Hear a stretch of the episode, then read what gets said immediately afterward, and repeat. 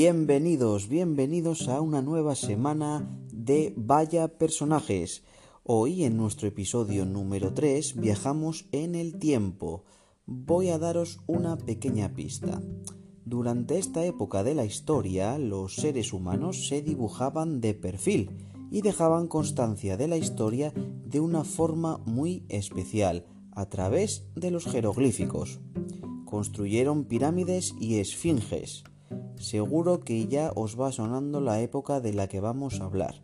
En efecto, hoy viajamos al antiguo Egipto y más concretamente vamos a hablar de la última reina del antiguo Egipto. Sí, sí, habéis oído bien, la reina por excelencia, famosa en el mundo entero por las leyendas que se han ido creando a raíz de su historia.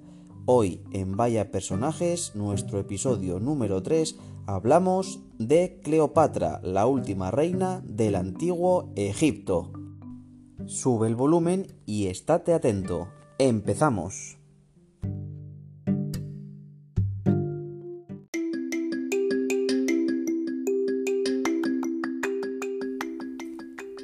Cleopatra, cuyo nombre significa gloria de su padre, nació durante el invierno del 69 al 68 a.C. en la capital de Egipto, Alejandría. La ciudad, fundada por Alejandro Magno, del cual tomó su nombre, fue la capital del Egipto tolemaico durante casi tres siglos. En su famosa biblioteca, hoy perdida, sus gobernantes reunieron una gran cantidad de obras de todas las disciplinas, convirtiéndola en uno de los mayores centros de conocimiento de la época. Gracias a ello, Cleopatra tuvo una excelente educación y ya de niña demostró una gran inteligencia y curiosidad. Es famoso su dominio de varias lenguas. Según el historiador Plutarco, hablaba al menos otros ocho idiomas además del griego y el egipcio. Latín, árabe, sirio, hebreo, parto, medo, etíope y lengua troglodita. Cleopatra subió al trono con 18 años. Su padre, Ptolomeo XII, la había nombrado sucesora con una condición, que se casara con su hermano y gobernaran conjuntamente. El matrimonio entre parientes de sangre real era una costumbre que los faraones llevaban siglos practicando y que los soberanos tolemaicos adoptaron. Cleopatra no tuvo más remedio que casarse con su hermano Ptolomeo XIII, que entonces tenía 12 años. Sin embargo, esta condición no prosperó y pronto degeneró en una guerra entre los partidarios de Cleopatra y los de su hermano, hasta que llegó un importante personaje de Roma a zanjar el conflicto. ¿De quién estamos hablando? Julio César, que llegó a Alejandría en septiembre del año 48 a.C., dispuesto a zanjar la guerra entre ambos hermanos, ya que Egipto le debía dinero a Roma y le convenía tener un aliado en el trono de los faraones. Y tan firme ya que él y Cleopatra se convirtieron en amantes y la reina consiguió el poder total en detrimento de su hermano. De la relación entre Cleopatra y Julio César nació el único hijo varón del general, que sin embargo no era un heredero legítimo de acuerdo a la ley romana. Este niño fue llamado Ptolomeo César, más conocido como Cesarión. La posición que Cleopatra había ganado a través de su alianza con César quedó gravemente comprometida tras la muerte de este en la conjura de los idus de marzo, en marzo del año 44 a.C. La reina tuvo que procurarse entonces un nuevo aliado romano, que fue Marco Antonio, que había sido uno de los generales de más confianza de César, y Cleopatra vio en él al aliado que necesitaba. Este le dio tres hijos más, dos niños y una niña, y vivió con él un intenso romance. Sin embargo, en Roma la conducta de Marco Antonio se interpretó como una traición, y la mayoría de los senadores apoyaron a Octavio, heredero legal del César, y declararon la guerra a Marco Antonio y a Cleopatra. La guerra quedó sentenciada después de la batalla de Actium en el año 31 a.C., en la cual la flota de Cleopatra y Marco Antonio fue aniquilada. Al término de la batalla, la reina egipcia y su Marco Antonio consiguieron salir con vida y volver a Egipto. Sin embargo, no les quedaba mucho tiempo. Octavio invadió Egipto al año siguiente. En agosto del año 30 después de Cristo, Cleopatra, antes que ser exhibida como un trofeo de guerra en Roma, prefirió quitarse la vida. Según la creencia popular, se quitó la vida dejándose morder por una serpiente. A pesar de estar tan extendida, no hay ninguna prueba clara de la famosa historia de la serpiente, más allá de las marcas de algo punzante en su brazo, que también podrían deberse a algún objeto afilado como una aguja. Olimpo, el médico de Cleopatra, no explica la causa de la muerte y los historiadores romanos ofrecen versiones contradictorias. A pesar de ser su enemigo, Octavio permitió que Cleopatra fuera enterrada junto con su amado Marco Antonio. Su tumba nunca ha sido descubierta, pero se supone que está en Alejandría. La búsqueda de la tumba perdida de Cleopatra y Marco Antonio es uno de los grandes objetivos de la arqueología y periódicamente salen noticias sobre su posible paradero.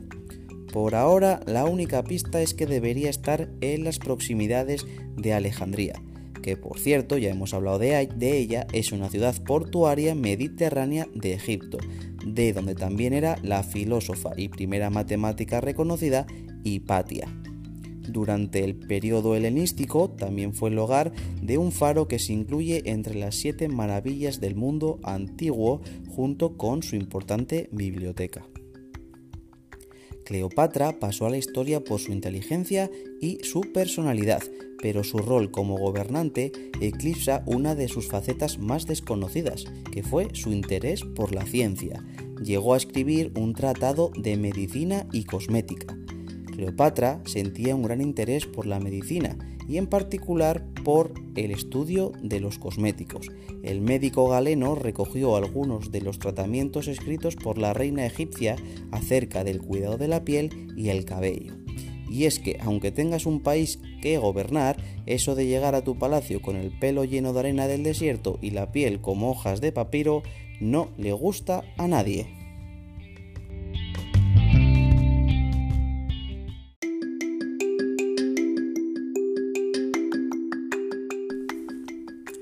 Ahora que ya conocemos un poco más de la historia de la reina Cleopatra, vamos a hablar del antiguo Egipto.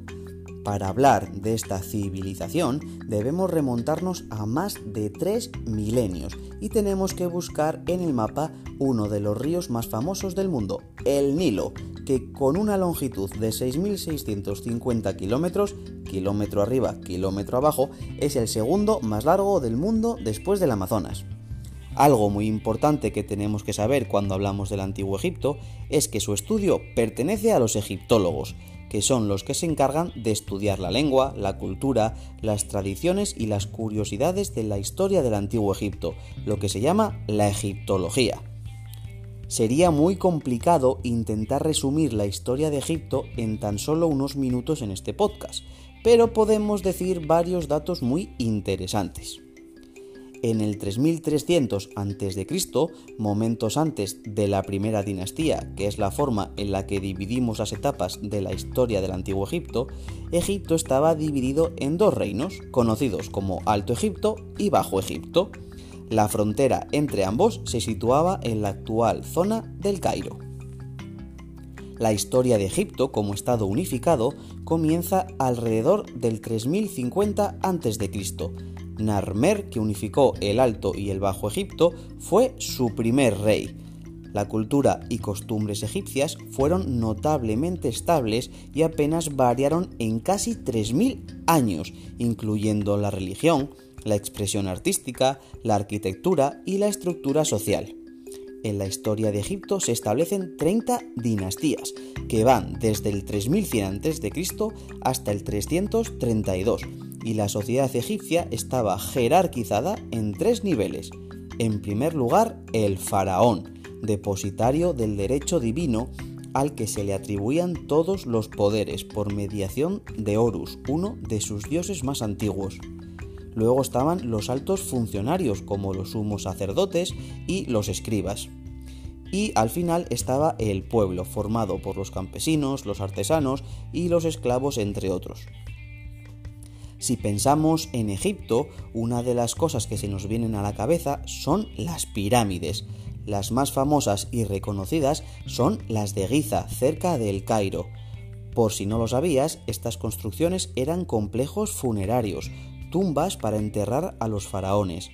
Las de Giza, haciendo honor a los faraones por las que se construyeron, se llamaron Keops, Kefren y Micerino, construidas durante la dinastía 4 alrededor del 2500 a.C. A día de hoy nos sigue impresionando la manera en la que fueron capaces de construirla, ya que debemos recordar que entonces no había ni máquinas que nos ayudaran, ni grúas, ni los recursos con los que contamos hoy en día para la construcción de nuestras casas y edificios. Realmente es algo que sigue fascinando a los historiadores y arquitectos. Los egipcios tienen la fama de ser los primeros matemáticos, astrónomos, arquitectos e ingenieros precisamente por los grandes avances de los que dejaron constancia en sus construcciones. Como ya hemos dicho, resulta imposible hacer un resumen del antiguo Egipto, a día de hoy seguimos descubriendo cosas fascinantes de su civilización, de sus gobernantes y sus costumbres. En el Valle de los Reyes continúan descubriendo tumbas con momias y objetos antiguos. Os animo a investigar un poco más sobre la vida de Egipto en Internet, en la página del National Geographic o en las enciclopedias o en las bibliotecas. La egiptología es apasionante. Si os ha gustado la historia de Cleopatra y la historia del antiguo Egipto, quizás podáis buscar información de la tumba, por ejemplo, de Tutankamón, del busto de Nefertiti, o podéis investigar un poco más sobre las grandes pirámides de Giza. Hasta aquí nuestro nuevo episodio de Vaya Personajes. Recordad que nos vemos dentro de 15 días en un nuevo viaje en la historia. ¿Quién será nuestro siguiente personaje? No os lo perdáis. Hasta la vista, personajillos. Nos vemos en unos días.